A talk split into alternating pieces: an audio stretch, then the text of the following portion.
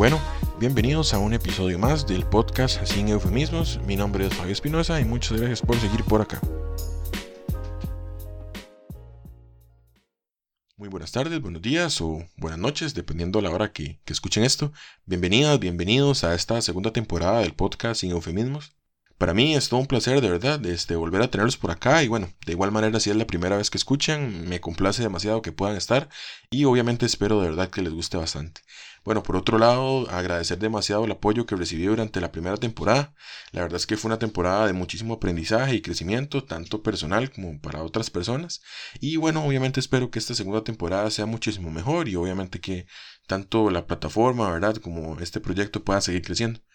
Eh, bueno, para dar inicio a lo que sería la segunda temporada, tenemos de invitado al señor Carlos Aguirre, el cual es experto en desarrollo humano, y con él vamos a conversar un poco sobre cómo, cuáles son esos retos que existen hoy en día para la juventud contemporánea. Entonces, bueno, agradecerle de verdad a don Carlos por haberme brindado el espacio y obviamente espero que este sea un espacio que, que pueda ser muy provechoso tanto, bueno, en este caso para mí, igual manera para los que escuchen.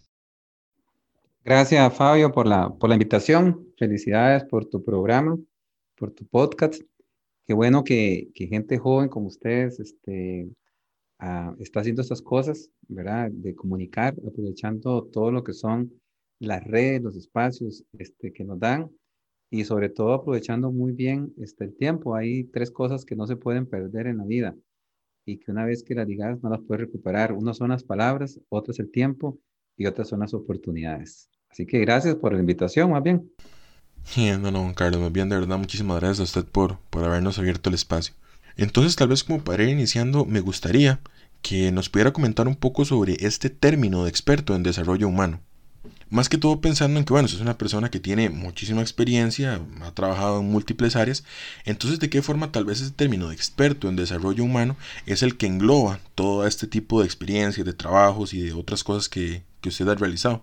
Eso por un lado. Y segundo, tal vez como que nos pueda explicar a qué se dedica un experto en desarrollo humano, cuál es tal vez el trabajo, las funciones que realiza una persona que pueda considerarse experta en desarrollo humano. Ah, gracias, Fabio.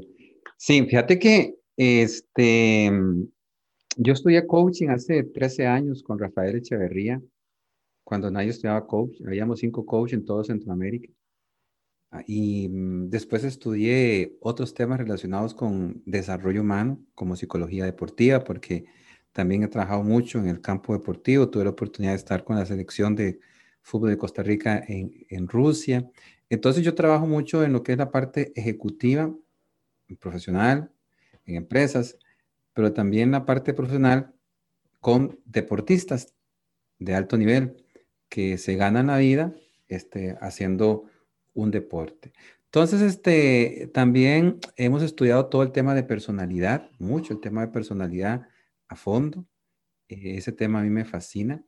Eh, y, muchos temas que tienen que ver mucho con el desarrollo humano. Entonces, yo al principio me ponía coach, me ponía consultor. Entonces, busqué una palabra que me gustara y que englobara todo esto. Y le puse que yo antes decía que era un gestor de desarrollo humano. Entonces, la palabra que como los tiempos ha cambiado, ¿verdad? Igual que uno se tiene que ir adaptando. Y ahora le pongo DHE, es desarrollo humano estratégico. ¿Y dónde viene esto? Eso es bien interesante porque, a ver, yo estudié números, soy, soy contador público, estoy en una maestría en finanzas, me he pasado estudiando toda la vida hasta el día de hoy. ¿verdad? No solo la parte numérica, sino muy, mucho las habilidades blandas. Hace unos 25 años, Daniel Goleman decía, la gente la van a contratar por los conocimientos, pero la van a despedir por su falta de habilidades blandas y pues nadie le paraba mucha bola a esto. En los años 60, Meredith Belling, un psicólogo que está vivo, tiene 96 años hoy, él empezó a estudiar también los comportamientos humanos y esta me, marcó esta frase que él decía y que yo leí cuando me certifiqué en todo lo que tiene que ver con comportamiento humano en grupos. Y este señor decía que si usted, Fabio, y los que nos escuchan, quieren tener éxito en la vida, tienen que entender que el éxito no está solamente en lo que usted sabe hacer, el éxito está en su comportamiento. Y yo esta frase le he dado vuelta los últimos 20 años. Cuando, y cada vez la entiendo mejor. El éxito no está en cómo yo hago las cosas, el éxito está en cómo yo me comporto. Y nosotros este, creo que nos conocemos muy poco, ¿verdad? no sabemos por qué nos pasan algunas cosas, no entendemos nuestra personalidad, No entendemos que nuestra personalidad marca de edades muy tempranas y a veces cargamos con cosas que no tenemos que cargar el resto de nuestras vidas. Y entonces no nos hacemos cargo de ellas. Y entonces ves el montón de cosas que se va metiendo el comportamiento humano. Claro que hay que estudiar los temas duros, diría, pero a esto le llamamos habilidades blandas. Trabajar con gente no es tan, no es tan, no es tan fácil. Eh, este, es un tema apasionante, es un tema bonito. Eh, dice un autor que no es la estrategia, que no son las finanzas, este, que no es la tecnología, que la principal ventaja competitiva que tiene una empresa es hacer un buen equipo. Claro que las otras son importantísimas también, pero si no tenés un buen equipo, pues no tenés nada, no tenés lo principal. Y entonces cada vez más a esto se le da más preponderancia. Hace menos de dos meses, el World Economic Forum sacó un artículo que hablaba de cuáles son las competencias que tenemos que tener para el 2025. Esto no es nada nuevo, ya son competencias que se venían hablando hace muchísimos años pero el Foro Económico Mundial la, refuerza y dice, tiene que ser por acá lo que ustedes tienen que hacer. Entonces, ve, le vamos sumando más cosas que, más cosas que la pregunta es, ¿dónde las aprendemos? Si yo soy contador público, ¿cuánto me enseñaron de, de cómo ganarme a la gente? ¿Verdad? ¿Cómo ganarme a, a los clientes? ¿Cómo trabajar con gente? Trabajar con gente es un arte. Y hay gente que no le gusta y otra que no puede. Entonces, si usted no puede, puede pedir ayuda. Si usted no entiende, le vamos a enseñar. Pero si usted no quiere, pues lo vamos a extrañar. Entonces, eso es lo que le llamo comportamiento de desarrollo humano estratégico. ¿Por qué es estratégico? Porque lo que usted necesita, no lo necesito yo. Usted tiene resueltas algunas cosas que yo no tengo resueltas y que yo tengo que trabajar y las que yo tengo resueltas, posiblemente usted no las tiene y por eso son los equipos, nos complementamos, por eso son los equipos. La principal virtud que tenemos que tener es que somos diferentes y aceptarnos y adaptar. Entonces el, el tema es bastante amplio. Claro, claro, no, no, sumamente amplio y bueno, de hecho tiene muchísimas aristas. Eh, de hecho, bueno, trayendo un poco mi experiencia, ¿verdad? Como estudiante de una carrera de educación, em, todo esto me pone a pensar un poco sobre la ejecución de la enseñanza. Tal vez no desde el punto de vista del ejercicio de la docencia, ¿verdad? Sino tal vez desde el punto de vista de lo que se llega a enseñar a las aulas, ¿verdad? Em, igual, obviamente eso es una mera opinión de estudiante universitario con muy poca participación en las aulas, ¿verdad? Entonces no quiere decir de que ya yo puede que haya encontrado el problema. Pero sí siento que mucho de esto, ¿verdad? Puede ser de que estas personas que salen tanto de la escuela, del colegio, ¿verdad? O, otros métodos de, de, educación, tal vez no desarrollan estas habilidades blandas mucho por los métodos eh, y las formas que se usan para enseñar, ¿verdad? Este, y entonces, obviamente, si tal vez alguien ya trae un poco de desarrollo de estas habilidades blandas, igual manera eh, no se les ayuda a potenciarlos.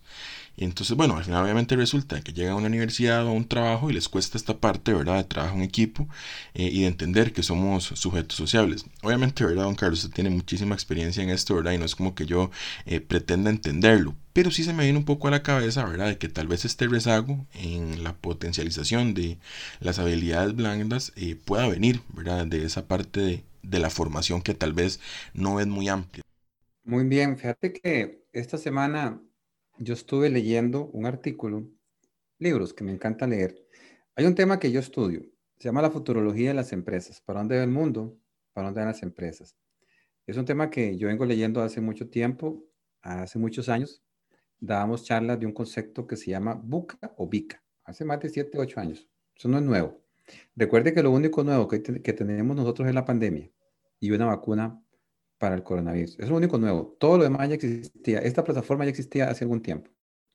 Ya existían las plataformas colaborativas, solo que no las utilizábamos. Ok. Entonces, este, existía ese concepto book. Nosotros venimos, venimos de una etapa en que se llama un concepto muy volátil, muy incierto, muy complejo, muy ambiguo y además hiperconectado. Entonces, usted es profesor, usted está estudiando esto. Entonces uno estudia y, se da cuenta que nosotros estamos enseñando a nuestros, a, nuestros chicos, escuelas y colegios, como se enseñaba en el siglo XVIII casi, ¿verdad? Y entonces este, vamos muy atrasados. Entonces, la futurología de las empresas y todo lo que es, tiene que ver con tecnologías disruptivas y transformaciones y todo lo que tiene que ver con cambio, te dice lo siguiente. ¿Cómo verías vos un mundo donde no hay exámenes? ¿Cómo verías un mundo donde los estudiantes no se queden y aún así puedan aprender? Existe Einstein, un robot que te enseña matemática. Los profesores van a seguir existiendo, por supuesto que sí, son muy importantes. La pregunta es cómo va a existir. Esto es muy disruptivo. Cuando a Kodak le presentaron los planes para hacer cámaras digitales, ¿cómo iba a quedar si tenía el 80% del mercado, 175 mil empleados? Y no existe Kodak. No existe. Desapareció una compañía tan monstruosa. La forma en cómo hacemos hoy las cosas ah, van desapareciendo de poco a poco. Y la pandemia nos ha puesto a toda la humanidad sobre nuestros ojos cómo es que el mundo nos va a ir quedando. Entonces, este, ¿cómo vamos a enseñar el día de mañana? Y ya lo sabíamos hace mucho tiempo. El asunto es que no es fácil cambiar ni adaptarnos. Hay, ya existen colegios, universidades, eh, escuelas en el mundo donde vos pasás a tu ritmo, en escuelas y colegios, donde nunca te quedas, donde vos vas a pasar, donde vos vas a aprender a tu ritmo. Hoy existen muchas eh, este, herramientas colaborativas. Vos tú puedes tomar hoy una maestría totalmente online o, o un semipresencial o híbrido o como lo queramos llamar. Entonces, ¿para qué queremos este, eh, aulas y colegios y un montón de otras cosas? ¿En qué deberíamos estar invirtiendo? Aquí se satanizó a un ministro de educación porque puso unos drones. Casi era como una herejía, pero lo que él estaba haciendo era correcto.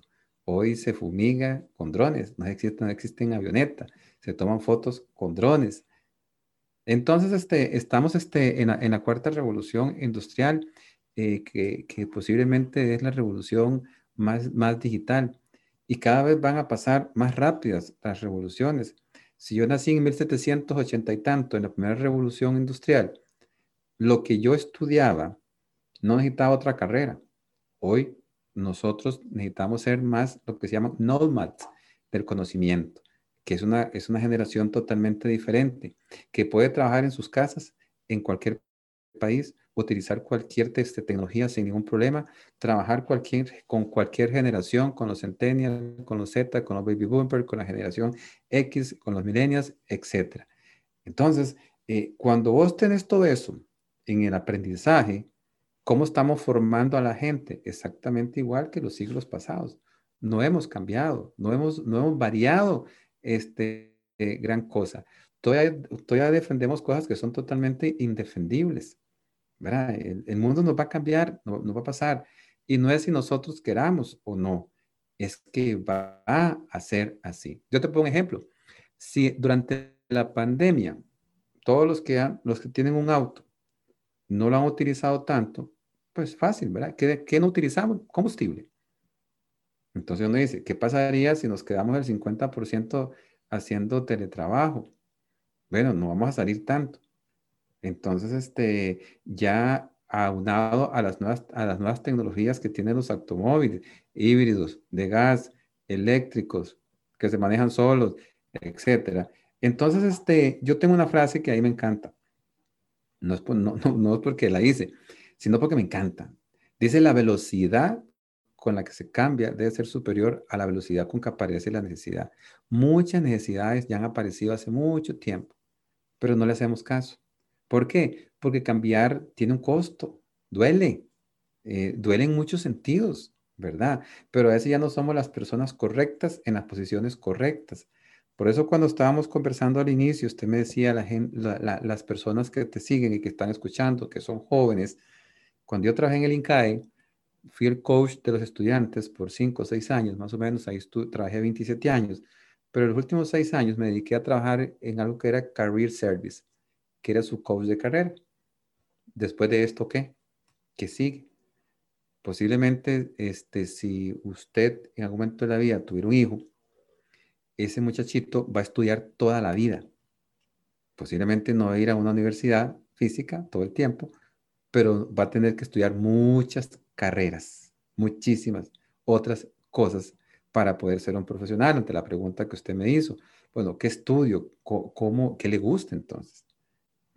Pero ya no es necesariamente que dice, ay, que tenemos que saber inglés y computación. No, tenemos que saber un montón de cosas más. Tenemos que aprender a trabajar con gente. Tenemos que aprender a manejar nuestra marca. Tenemos que, vos está, está trabajando tu marca a través de estos podcasts eh, este, y, lo has hecho porque has querido. Vos ahora sos una marca, pero todo lo podemos ser. ¿verdad? Ya no tenemos que esperar que el trabajo, que el gobierno sea el que nos capacite. Un nómad no, no lo hace, se capacita solo, busca qué es lo que necesita. Entonces, bueno, ¿con qué carrera voy a comenzar? Es, es importante saber con qué carrera voy a comenzar. A veces uno dice, bueno, este, normalmente uno, uno se va por lo que puede en ese momento, por lo que hay, como en el caso mío, que estudié contabilidad en un vocacional, lo, lo, primero que estudié hace muchos años, pero era lo que había. Yo no sabía si me gustaba o no, pero era lo que había, era lo que podía y, me, y medio me gustó. Pero hoy en día usted puede pensárselo más, cuál es lo, que, para qué vocación tiene y si no, cómo lo construye. Entonces hay, una, hay algunos temas como se llama neuroplasticidad. ¿Quién dice que usted solo puede hacer lo que hace? tiene que darse también las oportunidades. Si bien es cierto que te encantan algunas cosas, ¿quién dice que si sos de tecnología no puedes aprender mercadeo? ¿Quién dice que eso de tecnología y mercadeo no le puedes algo eh, este, adjuntar a la psicología?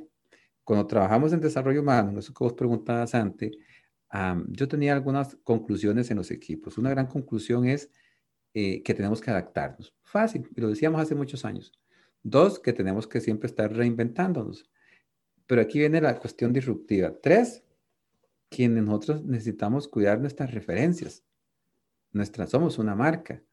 Cuarto, que necesitamos dotarnos de una capacidad psicológica especial. ¿Por qué? Porque iban a venir tiempos como estos, donde tenemos que manejarnos muy bien desde el estrés y no vamos a tener un psicólogo, cada uno no van a alcanzar los psicólogos cuando la principal enfermedad no es la enfermedad del COVID, sino son las enfermedades mentales. Solo hay que ver los, informes de la, de, la, de, la, de la OMS. Entonces, este, a, eh, ves, el mundo nos ha llevado por muchos frentes y pasa por nosotros todo el tiempo.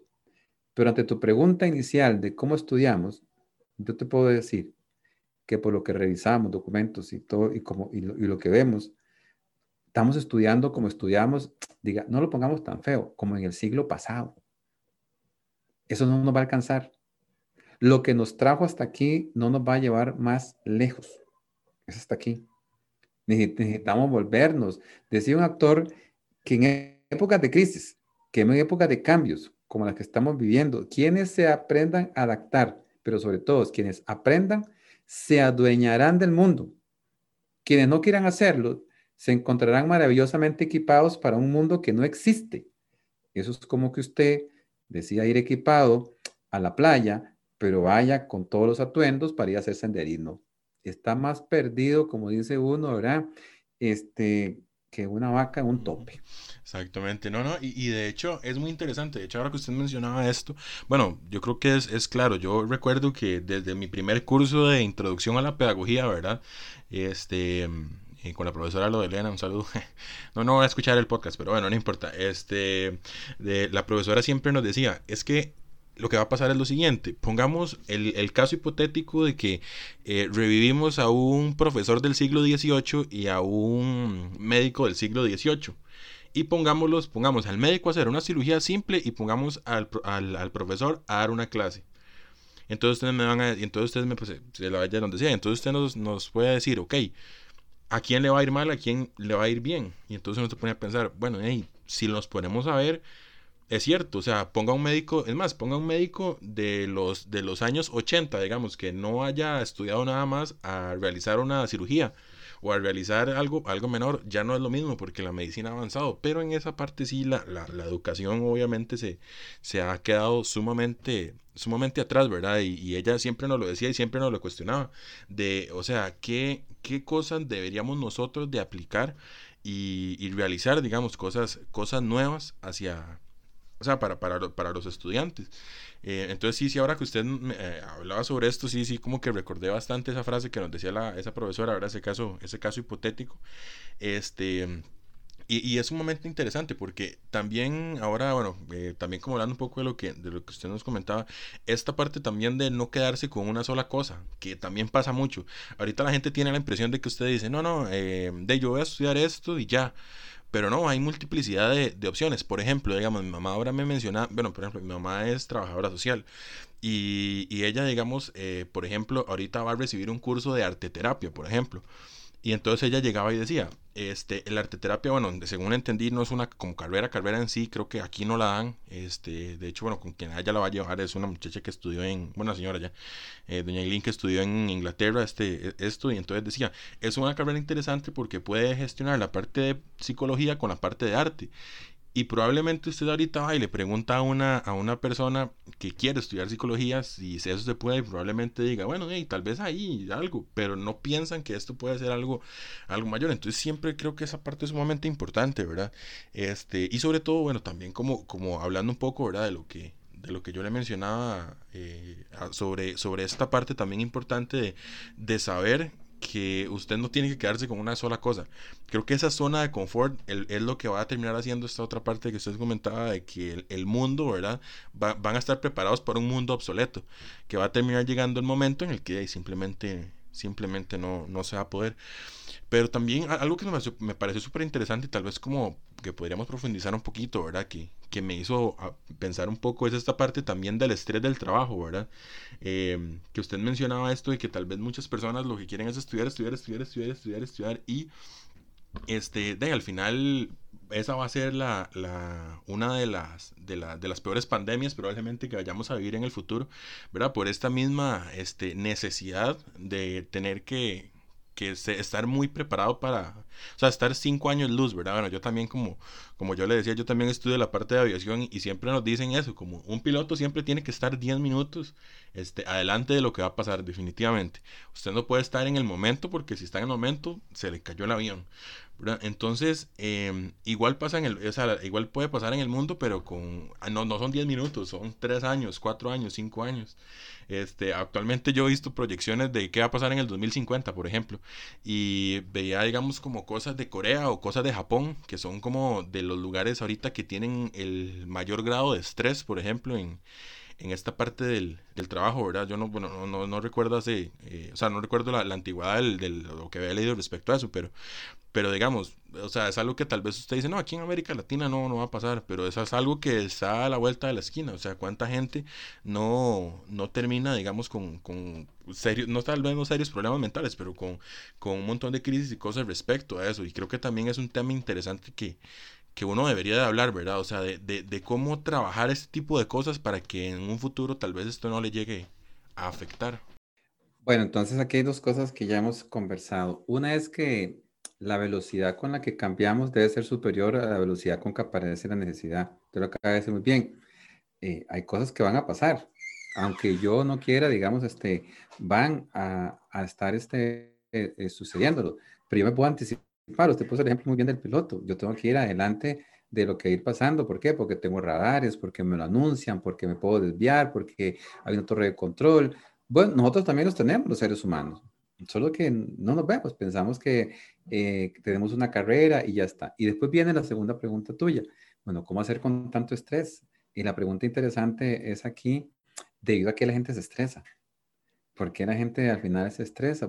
O lo único nuevo que tenemos nosotros es la pandemia, pero todo el mundo lo ha vivido diferente. Todo el mundo la, vive diferente. Y se mete mucho estrés eh, o se enferma. Eh, y la pregunta es, todos sabemos que tenemos que ahorrar. ¿Verdad que sí? Entonces, este, ¿qué es lo más duro de toda la pandemia? Perder el trabajo. Y, y, son cosas que todos los seres humanos nos va a pasar y nos ha pasado. Y tenemos que prepararnos. Vea que estamos anunciados en un momento de la vida, si usted es un trabajador, puede quedar sin trabajo. Excepto los del sector público, ¿verdad? Que tienen un montón de consideraciones, pero normalmente los demás perdemos nuestros trabajos y tenemos que volver a reinventarnos y a ver qué hacemos. Bueno, ya lo sabemos. Entonces, ¿por qué tenemos que estresarnos? Lo que tenemos que es anticiparnos, trabajar. Usted lo dijo muy bien, me preparo. Me encanta la psicología, estudio psicología. ¿Por qué? Porque pues, puedo estudiar un montón de temas que están ahí y la gente puede decir, sí, es que hay un montón de psicólogos, pero suave, pero usted quiere ser del montón o quiere ser uno diferente, o quiere ser uno que trabaje con datos. O sea, un psicólogo con datos es una persona poderosa. Más, a mí me encanta la psicología, a pesar de que lo más cerca es estudiar psicología deportiva. Este, pero cuando yo veo todo lo que está pasando, me, me regreso a la frase mía. Entonces, nuestro éxito no está en lo que hacemos, es no en cómo nos comportamos. ¿Y qué nos decía Daniel Goleman? Eh, lo importante no es lo que nos pasa, es cómo reaccionamos a lo que nos sucede. Que nos sucedió una pandemia, cómo la estamos viviendo, qué estamos haciendo. El mundo entró en una pausa, pero usted no. En estas épocas son donde usted tiene que ver eso que yo le llamo ese renacimiento, estudiar nuevamente, sacar alguna certificación. Cuando la pandemia comenzó, eh, el mundo se volvió loco en forma positiva. Las maestrías en Europa de 8 mil euros eh, bajaron a 249 dólares. Y digo 249 porque esa fue la cifra que me llegó un correo a mí. Entonces, este, ya todo eso existe. Las oportunidades está, están ahí. Yo creo tristemente que muchos no van a aprender y piensan que como esto va a pasar y que ya está la vacuna, se están relajando, pero no están aprendiendo para después. Hay una cosa muy interesante, en esto que usted lee de 2050. La generación suya va a ser una generación que si se cuida físicamente, va a ser muy longeva. Entonces, ¿qué van a hacer después de los 80 años? Japón tiene más de 60 mil ancianos de 100 años, pero su negocio dirigido a ellos es muy diferente. Para el 2050, las estimaciones de la gente que no va a estar en una forma productiva es bastante. Entonces, en ese momento pues, van a haber muchas oportunidades también pues, posiblemente de trabajar, posiblemente no. ¿Por qué? Porque el trabajo va a ser bastante diferente, más automatizado. Ya lo sabemos, ¿verdad? Entonces, este, usted me dice metodologías ágiles. El, el, el enunciado de metodologías ágiles se dio en el, en el año 2000, hace 21 años. Entonces, todo lo que usted ve ya existían, ya existían las impresoras 3D, pero hasta ahora es que las vemos como en demasía, ¿verdad? Y decimos, ay, qué chuzo, todo, todo eso que está pasando en el mundo. No, no, en el mundo están pasando un montón de cosas que nosotros, si somos profesionales, somos responsables de saber por lo menos qué es lo que está sucediendo. No sabemos exactamente qué es lo que va a pasar. Este, usted lo mencionó muy bien. Yo estudié contabilidad y cuando yo, yo estudié contabilidad, yo no estudié con computadoras, estudié con columnares. Cuando llegué al, mundo laboral, eh, yo no trabajé con computadoras, trabajaba a mano. Entonces esta generación se ha tenido que adaptar este, muchísimo, ¿verdad? ¿Y qué hubiera pasado si le hubiéramos tenido miedo a, las computadoras? No, algunos decidimos sacar cursos de computación para ir aprendiendo. ¿Por qué? Porque había que hacer eso. Eh, hay, otros que estudiaron informática, entonces se fueron cambiando a redes y a todo lo que hubo nuevamente. Y los que no lo hicieron, ¿dónde están hoy? ¿Verdad? ¿Por qué no? Pues, debido a qué no lo hicieron. Si todos teníamos las mismas oportunidades. Usted dice, no, Carlos. Bueno, ahí es la escuela en Costa Rica y, es, es, gratuita. Y en la época nosotros nos daban comida en las escuelas y creo que todavía eso se da. O sea, nosotros somos muy de avanzada en esas cosas. Tenemos cosas que son eh, súper desarrolladas. Cuando yo trabajaba en, en Rápidos, en el Reventazón, llevando grupos a hacer eh, trabajo en equipo, cuando el Pacuar estaba muy lleno, nos, nos pasábamos para el Reventazón. Y usted ve ahí las líneas del tren. Y cuando uno pregunta, ¿eso cuándo llegó? Esto llegó como en 1950. O sea, yo no sé cómo llegaron hasta ahí, pero si hoy cuesta llegar hasta esa zona, imagínense en 1950 cómo era llegar ahí en carretas y en bueyes. Y lo hicieron. Entonces nosotros sí podemos hacer muchas cosas hoy en día. La pregunta es, ¿debido a qué no las estamos haciendo? ¿De qué nos estamos preocupando verdaderamente? O más bien, ¿de qué nos estamos ocupando esta, esta generación? Pero los que decían ser diferente van a marcar la diferencia, valga la redundancia. Pero mi estimado Fabio, ser diferente cuesta. Porque entonces otra vez, cuando vos te señalan, te echas para atrás. Entonces, otra vez volvemos a la frase. El éxito no está en lo que usted sabe hacer, el éxito está en cómo usted se comporta en lo que sabe hacer. Si vos te ves pequeño, a usted la gente le dice, mira, Fabio, pero es que ¿quién te va a seguir a vos si nadie te conoce? ¿Qué importa? Yo estoy haciendo porque hoy no, pero mañana sí. Todos comenzaron así. ¿Verdad? El Pelé no comenzó metiendo mil goles. Y él tuvo un talento que fue desarrollando. Pero lo desarrolló, le metió disciplina, le metió un montón de cosas este, más. Pero hay muchos que no. ¿Verdad? Entonces está todo aquello este, que se llama el grip. Y el grip es una, es una cuestión ahí, una psicóloga que, que trabajó estos temas y lo que significa es que al final de cuentas las personas que llegan a triunfar en la vida también no son solamente las que tienen la posibilidad económica, son las que tienen una cosa muy importante, tienen valentía, eh, tienen toda la determinación para lograrlo, ¿verdad? Y tienen toda la resiliencia para seguir adelante a pesar de que cuando se caiga se tienen que levantar. ¿Quién no se ha caído? ¿Quién? Y usted sabe que nosotros los seres humanos, que somos, que somos los seres que desde que nacemos necesitamos protección. Usted no ve algunos animales de la naturaleza que necesitan protección, nacen y se la juegan solitos desde que nacen. Pero nosotros necesitamos protección buena parte de nuestra vida. Necesitamos compañía. Pero somos seres que hemos demostrado a lo largo de la vida que tenemos unas condiciones bárbaras. Aprenda, piense cuando usted aprendió a andar en bicicleta, o en patines, o en patineta. No sabía y se cayó mil veces, y mil veces se levantó, y algunas lloró. Cuando aprendió a nadar en las pozas, si tuvo la oportunidad, o en las piscinas, no lo sabía hacer, y lo logró. Y así un montón de otras cosas, ¿cómo las hizo? Pero cuando llegamos a una etapa de nuestra vida, nos conformamos entonces con menos. Cuando hacemos coaching, yo le digo a las personas, esta pregunta respóndamela con la mirada de un niño. ¿Cómo son los niños? Los, los niños tienen una gran autoestima. Nadie les ha dicho que no pueden. Ellos juegan de superhéroes y no lo son. Cuando juegan al fútbol siempre quieren ser el mejor. El mejor. Y si los dos quieren ser el mejor, se pelean y rifan quién es el mejor. Y puede ser que no comience el partido porque no se han puesto de acuerdo. Ellos quieren y juegan a ser el mejor. Pero en nuestras edades adultas nos conformamos con muy poco. Y andamos buscando el gordo navideño. Cuando el gordo navideño ya, ya es cada uno de nosotros.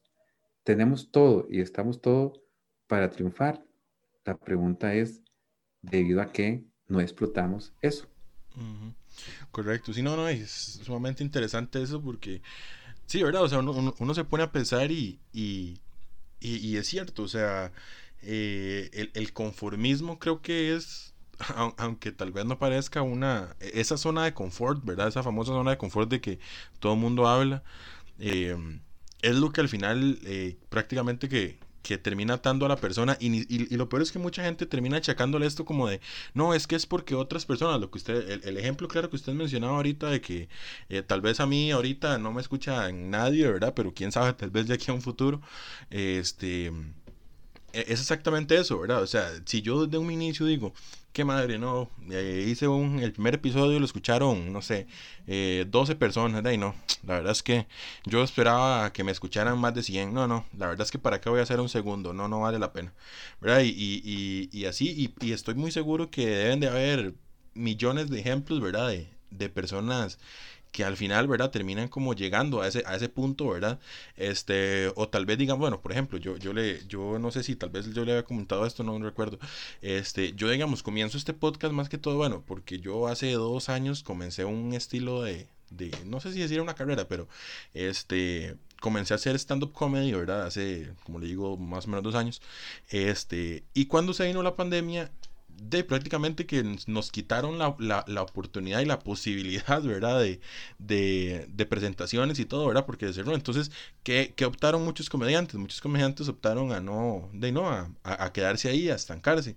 Eh, otro, otro poco de comediantes, tal vez incluyéndome a mí, este, yo no me puedo llamar tal vez comediante, pero bueno, digamos que persona que lo intenta, este, ¿qué, decidimos? Eh, reinventarnos, buscar otras opciones para poder, digamos, seguir creando contenido, eh, mantenerse uno a eso. Y digamos así, básicamente es como nace este proyecto, ¿verdad? De, de, de para mantener eso.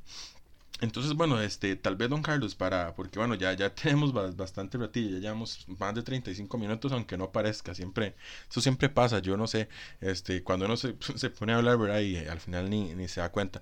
Tal vez como para, para ir cerrando, sí me parecería importante como, tal vez como qué tipo de consejo eh, podría dar usted, ¿verdad? obviamente con toda su experiencia y, todo esto de cómo lograr cerrar ese ciclo de conformismo, digamos, cómo lograr este, tanto que las personas ahorita, digamos, las, las personas que tal vez ahorita están saliendo de la universidad o las personas que están próximas a entrar a la universidad, eh, cómo decirles, ok, este, vean, em, no se cierren a eso. Por ejemplo, digamos, ¿qué le podría decir a usted a un compañero mío de la universidad que él dice, no, yo voy a ser profesor y mi deber es dar clases en un aula durante 40 años, pensionarme y vivir de eso?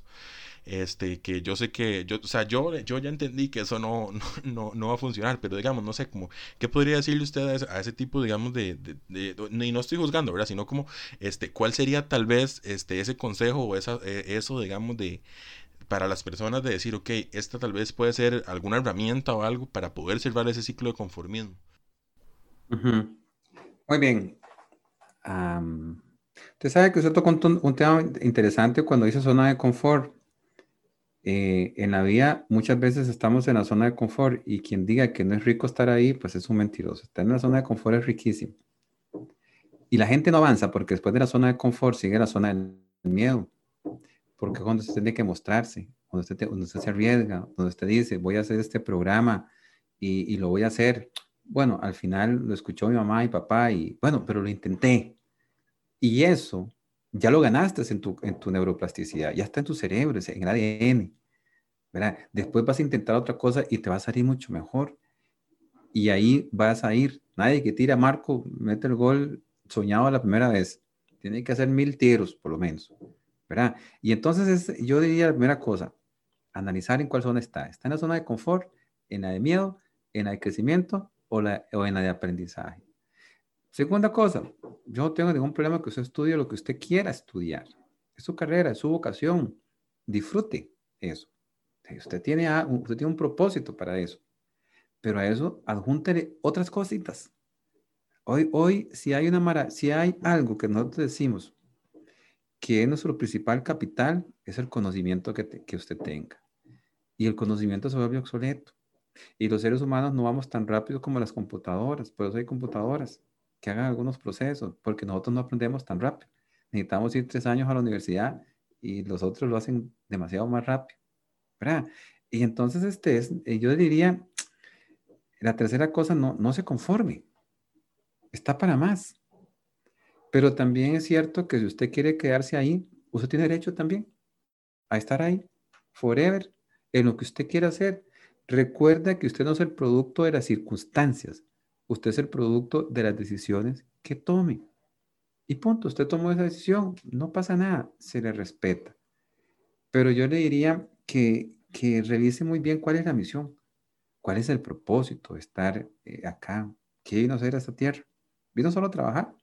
¿Vino a ser feliz? ¿En qué otros dominios quiere trabajar? ¿Por qué quiere, por qué quiere luchar? Cuando usted lee las historias de toda esta gente que posiblemente admiramos por lo que tienen, ninguno soñó ser millonario. Hicieron algunos procesos que le llevó a eso. De, de, repente soñaron con algo, no lo llegaron a hacer, pero se encontraron otra cosa de camino. Entonces, este, y que crean en los sueños. Pero ¿cómo va a ser realidad su sueño si no tiene uno? ¿Cómo lo va a hacer realidad si usted no tiene un sueño? ¿Verdad? Este, una de las cosas importantes que usted decía es que hay gente que, fíjate, que vive en un, país que se llama el país de la excusitis. Y hay muchos, ese país está lleno, está repleto.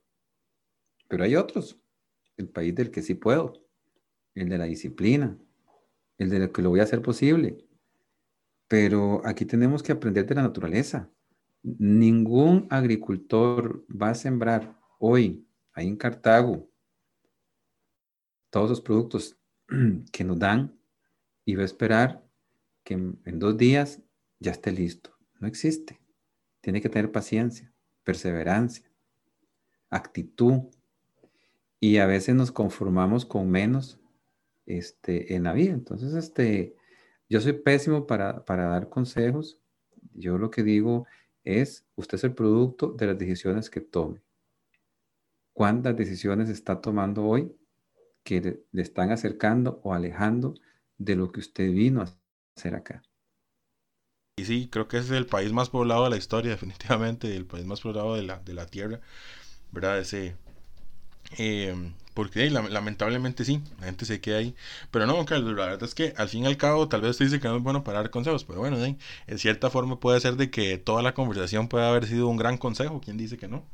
¿Verdad? Este, y y si no, bueno, ya, ya tal vez para, para ir cerrando, ¿verdad? Y, y de no, primeramente agradecerle demasiado, ¿verdad? Por, por el espacio. La verdad es que fue bastante provechoso y creo que no solamente para las personas que puedan llegar a escuchar esto, sino también en cierta forma hasta para mí, porque este, obviamente uno también aprende, ¿verdad? Y creo que, que, que es parte de eso, ¿verdad? Creo que con este podcast eh, lo he hecho, digamos, desde, desde el episodio 1, ¿verdad?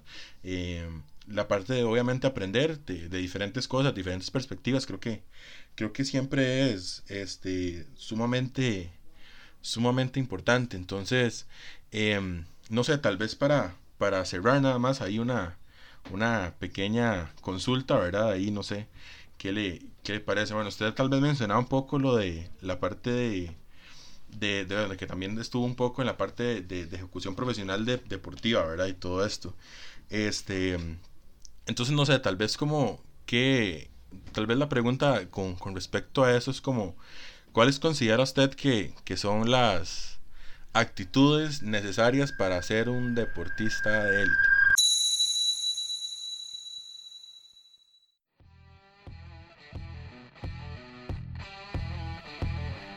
Espero de verdad que les haya gustado. Para estar atentos a nuevos episodios, les recuerdo que pueden seguirnos en Facebook y en Instagram como Sin Eufemismos. Muchas gracias y pura vida.